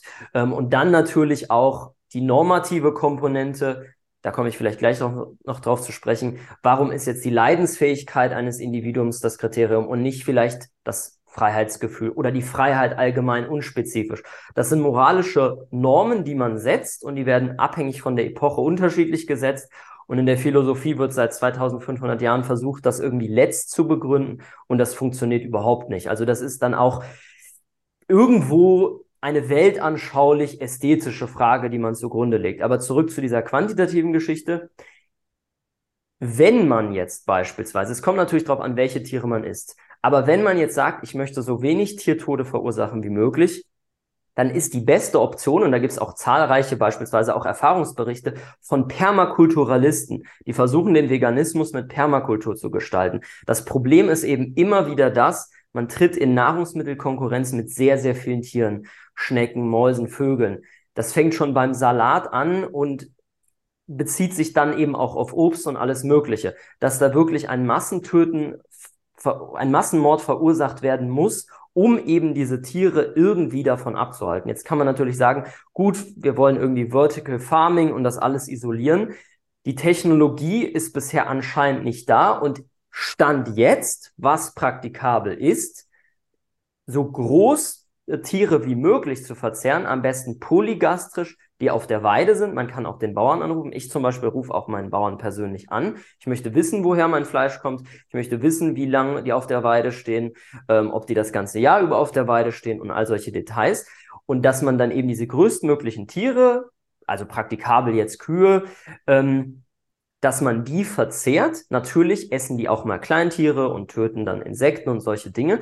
Aber quantitativ, zumindest wenn man das regenerative Modell zugrunde legt, ist es weniger Tiertod. Und dann stellt sich eben für mich die Frage, warum sollte ich jetzt sagen, dass die Maus weniger wert ist oder auch der Grashüpfer weniger wert ist? Und wenn ich weniger Tiertode verursachen kann, dann würde ich sagen, warum nicht? Jetzt kann man natürlich in der Ethik wird dann viel konstruiert, wieder ähm, was für Taten und was ist schlimmer und was ist weniger schlimm. Aber auch da wieder, es ist nicht sonderlich überzeugend. Also man kann da viele Konzepte entwickeln, warum die, die eine Art zu töten jetzt besser oder schlechter ist als die andere. Aber wenn man es jetzt wirklich grundlegend, ich will am wenigsten Leid wie möglich verursachen, vielleicht will ich sogar Insekten Lebensraum schaffen, durch eben den Dung und auch zur Insektenpopulation beitragen, dann ist die Sache ziemlich klar, dass die vegane Ernährung in diesen Hinsichten nicht besser ist als eine Ernährung von artgerecht gehaltenen Tieren auf der Weide. Jetzt nicht nur Bio, Bio muss auch nicht immer äh, gut sein, sondern wirklich ähm, auf der Weide. Ähm, ja, dass das denn nach diesen Parametern die bessere Entscheidung ist. Äh, das sind einige wichtige Punkte gefallen. Ich würde ein paar Sachen gerne zusammenfassen. Wenn ich das falsch zusammenfasse oder wiedergebe, dann sag bitte, beziehungsweise wenn du es ergänzen möchtest. Ähm, weil du hast vieles gut auf den Punkt gebracht. Äh, ich würde es gerne für diejenigen, die es zum ersten Mal hören, aber auch nochmal aufschlüsseln. Zum einen, du sagtest ja, ich meine, eine Kuh wiegt eine Tonne wahrscheinlich, genau. 800, 1200 Kilogramm. Genau. Ist, davon ist nicht alles essbar, wobei auch viel davon essbar wäre. Genau, zum Beispiel Organe wird auch oft leider als Schlachtabfall entsorgt, obwohl die sehr nährstoffreich sein könnten. Teile, ja. Genau, und aber sehr viel ist davon eben essbar. Das heißt, man könnte ein bis zwei Kühe im Jahr essen und das wäre tatsächlich, damit würde man durchkommen.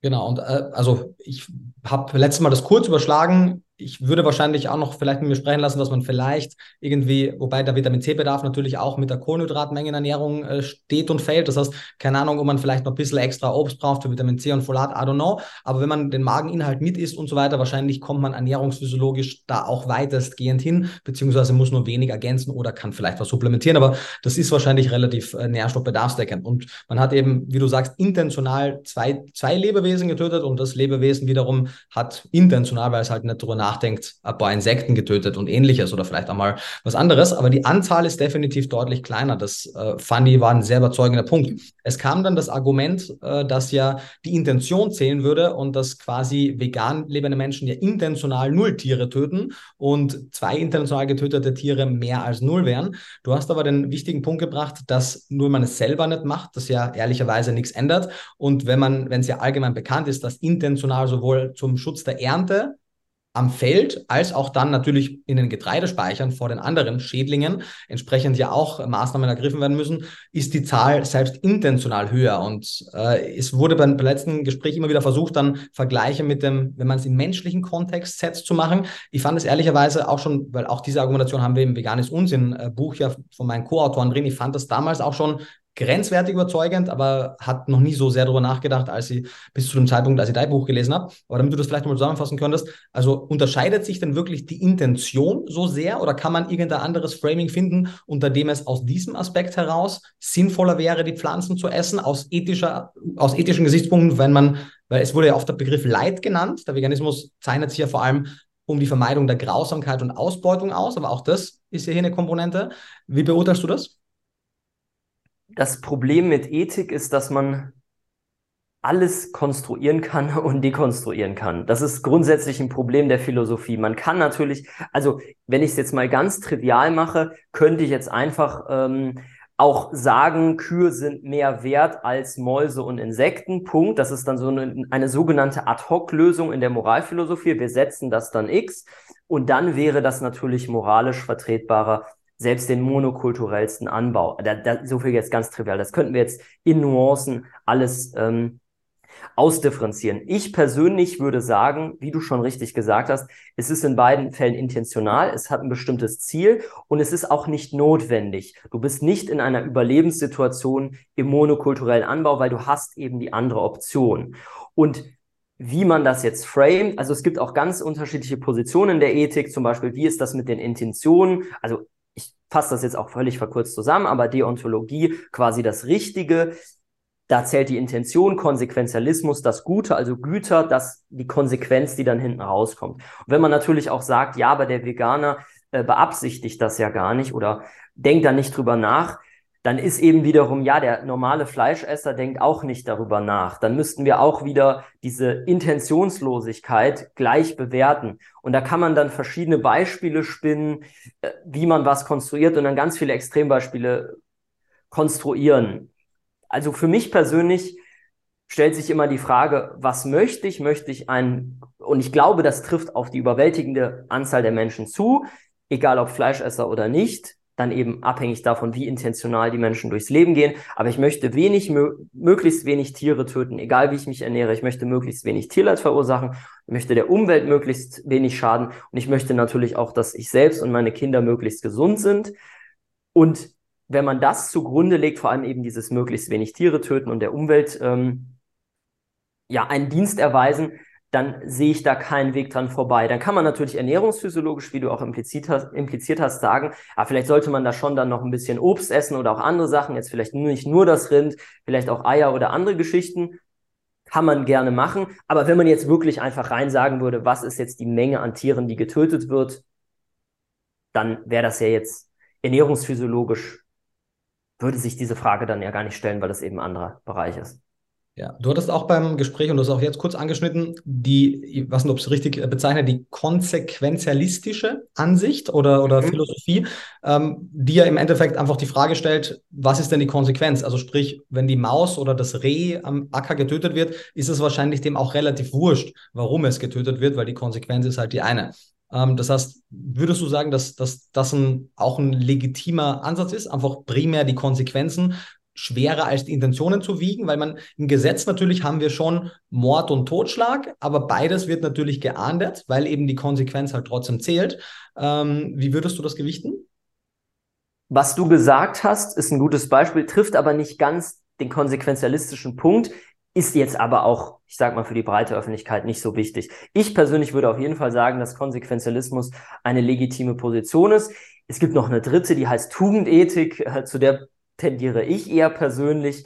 Ähm, aber ja, ich finde Deontologie, also dieses rein intentionale, teilweise sehr schwierig, teilweise auch dogmatisch und vor allem wir wissen es ja. Wir wissen, was jetzt mehr Tode verursacht. Das heißt, selbst wenn wir diesen, diese intentionalistische, deontologische Position vertreten, kann man ja nicht einfach ignorieren. Da wird dann, wie gesagt, da wird dann oft differenziert, wie man, was für eine Art des Töten, ja, das sei dann intentional, aber das sei dann eine unterschiedliche Art des Tötens. Ähm, wenn ich das so salopp ausdrücken darf, auf mich wirkt das eher wie Coping. Und wie gesagt, also man kann moralphilosophisch allerhand Dinge konstruieren. Die Frage ist nur, wie plausibel findet man das? Und letztendlich in der Moralphilosophie, das ist anders als in der Logik oder der Erkenntnistheorie, auch äh, Aspekte der Philosophie, ist es in der Moralphilosophie auch eine Sache des, wie empfinde ich das? Fühle ich mich mit dieser Position wohl oder nicht? Wichtiger Punkt. Äh, bevor es jetzt zu sehr zum äh, Dialog zwischen uns beiden ausartet, äh, öffnen wir die Runde gleich wieder. Ich wollte noch einen letzten Punkt noch ansprechen, weil du, oder ihr beide auch, Gloria hat es auch gesagt, wo man die Grenze zieht, was ja dann direkt auch in die Thematik der Frage der, der Speziesgewichtung führt. Und vegan lebende Menschen sind ja sehr darauf bedacht, antispeziesistisch zu handeln, beziehungsweise werfen mischköstlich oder wie auch immer essenden Menschen vor, dass sie Speziesisten seien, weil sie eben sagen, du isst ja deine Katze und deinen Hund nicht, aber du isst die Kuh und das Schwein. Zum einen gibt es dann Leute wie Markus Rühl, die sagen, na, ich würde meine Katze auch essen, wenn es sein muss. Das heißt, äh, da kann man das dann relativ schnell auch damit beenden. Aber es ist wirklich ein wichtiger Aspekt, denn wenn man, und ich halte es ja grundsätzlich für wichtig, nicht aufgrund einer willkürlichen Speziesgrenze, äh, Lebewesen willkürlich anders zu behandeln, sondern eben entsprechend ihren Fähigkeiten, Bedürfnissen etc. Äh, die Grenzen zu ziehen, beziehungsweise die, die verschiedenen Behandlungen zu wählen. Aber man, man, wenn man das bis zum Ende durchdenkt, zumindest geht es mir als vegan lebende Person so, stoße ich halt auf den Punkt, wo ich auch merke, dass sie das nicht ganz logisch argumentieren kann, weil ich eben durchaus sagen kann, okay, ich nehme die Intelligenz oder die Leidensfähigkeit, man gibt keine unterschiedliche Argumente finden, aber am Ende des Tages, in dem Moment, wo wir eben nicht darum herumkommen, eine große Menge an Rehen, an, an Mäusen, an, an unterschiedlichsten Feldtieren zu töten, die sich jetzt weder von ihrer Leidensfähigkeit noch von anderen Parametern merklich unterscheiden, ist es ja eigentlich speziesistisch auf eine andere Art und Weise sozusagen, man hebt eben damit die Kuh, das Schwein und das Rind, äh, die Kuh, das Schwein und, und das Huhn über die anderen Lebewesen am Feld und, wie du richtig sagst, natürlich die Insekten, wo die zumindest die Schmerzfrage fraglich ist. Das heißt, siehst, also siehst du hier eine, eine logisch konsequente antispeziesistische Haltung in deiner Handlungsweise oder in eurer Handlungsweise, beziehungsweise siehst du eine logisch antispeziesistische Haltung im Veganismus? Zieht sich das auf mich? Ja, bitte. Das war genau okay. jetzt. Und dann würde ich es wieder mhm. öffnen. Mhm. Ich würde sagen, in Anbetracht von dem, was du dargestellt hast, ist der Veganismus, zumindest so wie er weiträumig praktiziert wird, auf jeden Fall auch speziesistisch. Und ich würde auch sagen, dass wir uns als Menschen, und das ist jetzt einfach eine Beschreibung, weil da wird mir moralphilosophisch sonst ein Seins-Sollens-Fehlschluss äh, nahegelegt, aber de facto, wie gesagt, eine Beschreibung, sind wir natürlich evolutionshistorisch darauf programmiert, dass je ähnlicher uns ein Lebewesen sieht, ob wir das jetzt gut finden oder nicht, desto mehr Empathie empfinden wir, desto mehr denken wir darüber nach und desto mehr nimmt uns das natürlich mit, wenn wir schlimme Videos sehen. Zum Beispiel bei einem Menschen wenn wir sehen, wie ein Mensch getötet wird, ist das natürlich für uns schlimmer, als wenn wir sehen, wie ein Kaninchen getötet wird. Aber auch das Kaninchen löst in uns natürlich sehr negative Gefühle aus, äh, wenn es getötet wird. Und bei einer Grille, da ist man dann konzeptionell, vielleicht findet man das nicht gut, aber die emotionale Reaktion ist natürlich eine andere. Und ich glaube, ähm, ich habe ja in der Debatte auch gesagt, ich bin bekennender Speziesist und ich glaube, da kommt man gar nicht drum rum, diese Differenzierung zu machen. Ich glaube, es ist nur ein wichtiger Weg, dass man sich dessen bewusst ist und dass man dann auch nicht als Veganer denkt, man sei nicht speziesistisch oder man habe eine moralphilosophisch einwandfreie Position. Und tatsächlich war das auch noch nie, auch als Veganer nicht unbedingt meine Position. Ähm, auch damals schon nicht. Ähm, genau. Mhm. Cool. Äh, zum Abschluss eine Sache, die lustigerweise mir auch oft vorgeworfen wird, ist, warum ich überhaupt quasi mit der Gegenseite spreche. Und das würde ich gerne zum Abschluss noch nehmen, weil äh, ich mache das ganz bewusst. Zum einen, glaube ich, kann ich deutlich mehr lernen, wenn ich mit Leuten spreche, die eine konträre Position vertreten, zumindest wenn sie das fundiert und evidenzbasiert machen. Und äh, zum anderen, am Ende des Tages müssen wir ja gemeinsame Wege und Lösungen finden. Und das quasi das Tauziehen zwischen den Seiten führt dann meistens dazu, dass sich am Status quo wenig ändert. Die eine Seite versucht drei Zentimeter nach links, andere zieht dann drei Zentimeter nach rechts alle glauben, wir haben ganz viel gemacht, dabei haben wir uns quasi gar nicht bewegt. Und was, glaube ich, auch oft von veganer Seite missverstanden wird, ist ja, dass Menschen, die sich so ernähren wie ihr, überhaupt nicht daran interessiert sind, den Status quo aufrechtzuerhalten, sondern euch ja, und jetzt, wenn ihr euch Worte in den Mund legt, dann bitte das korrigieren, aber soweit ihr den Großteil eurer Bewegung verstanden habt, widerstrebt euch die industrielle Massentierhaltung vielleicht nicht genau im selben Maße, aber zumindest in einem sehr, sehr ähnlichen Maße, wie es allen Veganern widerstrebt. Vielleicht sind die die, die Gründe dafür nicht genau gleichgewichtet. Vielleicht ist es mehr Ökologie und beim Veganer mehr Ethik. Aber zumindest die Konsequenz wäre eigentlich sowohl bei einer Welt, die den veganen, die vegane Philosophie zu Ende denkt, als auch eine Welt, die eure Philosophie zu Ende denkt, die industrielle Tierhaltung abgeschafft. Ist das korrekt? Und ja. das ist der Punkt, Andrea, bitte, weil das. Ja, also grundsätzlich sind wir überhaupt, ähm, bin ich überhaupt der Ansicht, der Grund, weshalb wir überhaupt in diese ganze vegetarisch-vegane Schiene geleitet werden, auch von der Presse. Es wird ja von oben von der Regierung inzwischen als positiv angesehen, ist, ist die Industrialisierung. Also nehmen wir mal das Beispiel Milch. Die Bauern dürfen ihre Milch nicht mehr roh verkaufen, wie das zu früheren Zeiten war. Die werden, ähm, die werden also im Grunde ausgebeutet. Ähm, zu schlechten Preisen müssen sie die Milch an die Molkereien verkaufen. Die Molkereien verarbeiten diese Milch zu irgendwelchen Industrieprodukten. Es wird transportiert, es wird verpackt in Industrieanlagen. Dasselbe mit Getreide, ähm, transportiert, verarbeitet, verpackt, ähm, wieder transportiert, dann ähm, ähm und ähm, ich habe deshalb zum Beispiel diese Direktvermarktungskarte eröffnet. Ähm, in Deutschland sind eben möglichst viele, inzwischen sind es 1300 Stellen oder so, wo man direkt zu den Bauern gehen kann, weil wir müssen die Landwirte selber stärken. Das, das erhöht das Vertrauen zwischen, zwischen Mensch und, und Landwirt. Ähm, aber auch wir machen uns unabhängig von dieser ganzen Industrialisierung. Ähm, und also und deshalb eben auch dieses, die, die, diese Nachhaltigkeit in dem Sinne, wir müssen auch das Ganze vom Tier essen. Wir müssen das Fett vom, vom Schwein essen, wir müssen das Fett vom Rind essen. Was für ein Blödsinn, wenn wir das wegschmeißen und dann auf extra Äckern Raps und Sonnenblumen anbauen. Was ist das für eine, na, die Industrie mag das, weil die Chemieindustrie, die kann ihren Dünger wieder verkaufen, kann ihre Pestizide verkaufen. Die großen Landmaschinen können da fahren. Ähm, und wir müssen eben da einfach, wenn wir unseren, unsere Umwelt erhalten wollen, unsere, müssen wir auch das Kleinbauerntum fördern und müssen eben nachhaltig früher die, die indigenen Völker zum Beispiel haben nicht Fett weggeschmissen oder Blut, äh, ja, Blut ist unheimlich ähm, nahrhaft. Ähm, die haben da auch keinen Tropfen vergeudet. Die haben daraus Blutwurst gemacht und alle Innereien zu sich genommen. Und diese Innereien strotzen ja nur so vor Mineralien, die uns heute fehlen. Stattdessen laufen wir dann zur Apotheke und holen uns dann die Eisenpillen, die Zinkpillen, weil uns das alles fehlt, weil wir das alles nicht aus den Innereien bekommen bekommen haben.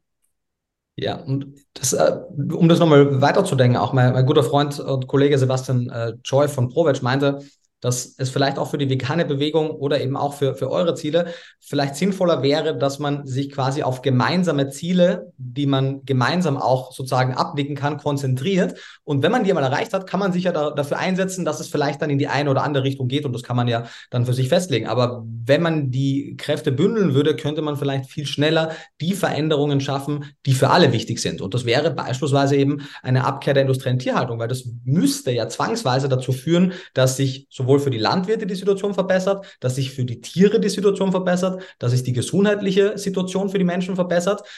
Die einzige Frage, die natürlich ich mir stelle, vielleicht habt ihr da eine Antwort, ähm, das müsste zwangsweise natürlich mit einem deutlich höheren Produktionspreis der Lebensmittel hergehen. Ich weiß das nicht, ob einfach nur, wenn quasi die Margen der Zwischenhändler wegfallen, ob alleine das aus der Direktvermarktung reichen würde, um die Preise leistbar zu halten. Das wäre mein einziger Gedanke. Habt ihr euch da schon darüber Gedanken gemacht, wenn es wirklich das Ziel verfolgt, dass diejenigen, die sich vegan ernähren wollen, sich vegan ernähren, die wollen, diejenigen, die sich Carnivore ernähren wollen, Carnivore ernähren und alle anderen dazwischen sind. Wenn man wirklich die industrielle Tierhaltung ad acta legt, könnte man denn die Menge an Tierprodukten ökologisch vertretbar und vor allem leistbar produzieren? Oder muss man einfach sagen, Leute müssen die Priorität umsetzen oder umlegen und früher hat man auch einen viel höheren Anteil des Geldes in Nahrung investiert und da muss man einfach die, die Gewichtung wieder anders denken. Habt ihr euch dazu Gedanken gemacht? Ich würde da direkt zu was sagen. Ähm, zwei Punkte, vielleicht erstmal das, was du aufgegriffen hast. Ich persönlich finde, man sollte nicht an der Nahrung kostentechnisch sparen. Genauso an der Supplementation von mir aus, wenn man sich dann doch für eine vegane Ernährung entscheidet. Das ist die Gesundheit und ähm, ich wüsste jetzt nicht, was jetzt wichtiger ist, was man mit Geld erwerben kann. Der andere Punkt, es gibt tatsächlich ähm, Studien und Paper, die sich genau mit dieser Frage befassen, auch bezüglich der Profitabilität von regenerativer Tierhaltung, auch mit der Skalierbarkeit. Ähm, was jetzt die, den reinen Ertrag angeht, soweit ich das der Literatur entnehmen kann, nimmt es sich tatsächlich nicht viel. Es gibt manche Befunde, die sagen, das ist weniger Ertrag, manche, die sagen, es gibt mehr, das ist auch regionsabhängig. Und das Interessante ist, die Profit Profitabilität ist höher, also das habe ich der Fachliteratur genommen und ich habe tatsächlich mit dem Bauer, wo ich persönlich Fleisch bestelle, ähm, habe ich auch darüber gesprochen, weil man braucht einfach weniger chemische Stoffe, man braucht weniger Anlagen, sondern man braucht einfach mehr Fläche und dann eben bestimmte Arten des Weidemanagements. Und auch laut Literatur ist das profitabler und zumindest, ich füge das dann hinzu, ähm, sondern das ist nicht das Einzige, worauf ich meine ähm, Aussage stütze, sondern eben auch, was der Bauer sagt, mit dem ich in Kontakt bin, das deckt sich damit sehr gut. Und vielleicht noch ein anderer Punkt, auch was Andrea gesagt hat, ähm, zum Blut und zu den Organen.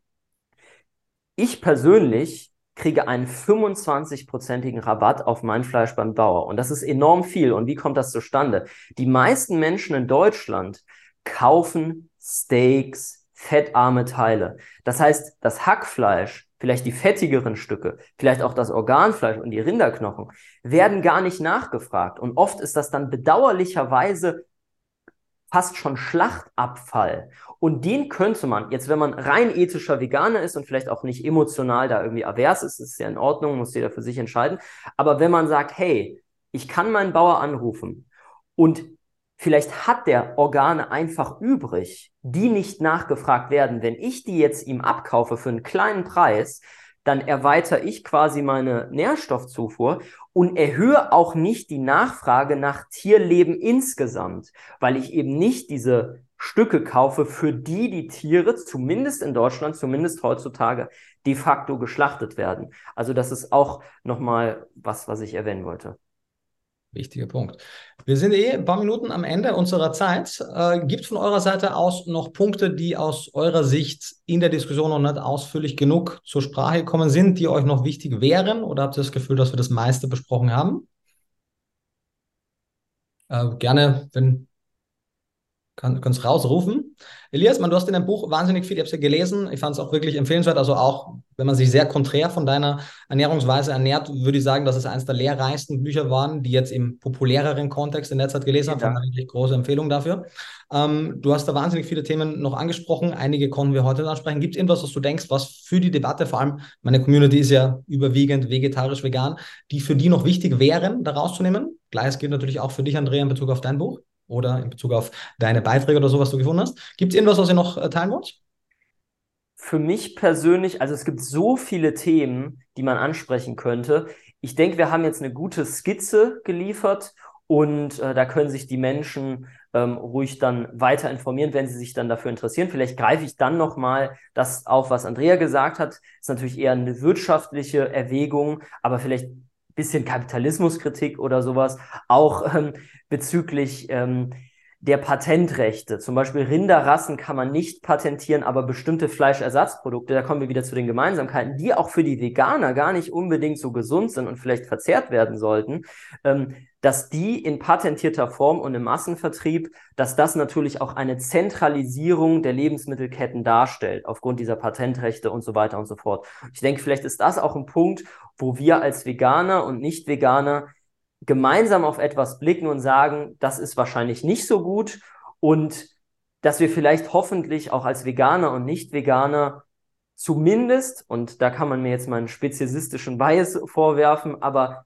wir sind Menschen und nach meinem Empfinden sind wir im selben Team und wir sollten das Beste auch für uns gegenseitig wollen und natürlich auch für die Tiere dann im übertragenen Sinne oder im erweiterten Sinne. Und wie du schon gesagt hast, ich glaube, alle, die jetzt hier in diesem Gespräch gerade sind, sind gegen industrielle Massentierhaltung, gegen sinnloses Leid. Die Frage ist dann eben nur, was ist sinnlos, was ist nicht sinnlos. Aber das sind dann eben wieder diese Nuancenfragen und die großen Fragen der Lebensmittelzentralisierung, der Entmündigung der Bauern auch durch diese äh, Vertriebsstrukturen. Das sind alles Dinge, wo wir hoffentlich eine gemeinsame Richtung einschlagen könnten.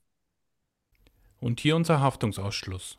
Alle Inhalte im Podcast werden von uns mit größter Sorgfalt recherchiert und publiziert. Dennoch übernehmen wir keine Haftung für die Richtigkeit, Vollständigkeit oder Aktualität der Informationen. Sie stellen unsere persönliche, subjektive Meinung dar und ersetzen auch keine medizinische Diagnose oder ärztliche Beratung. Dasselbe gilt für unsere Gäste. Konsultieren Sie bei Fragen oder Beschwerden immer Ihren behandelnden Arzt.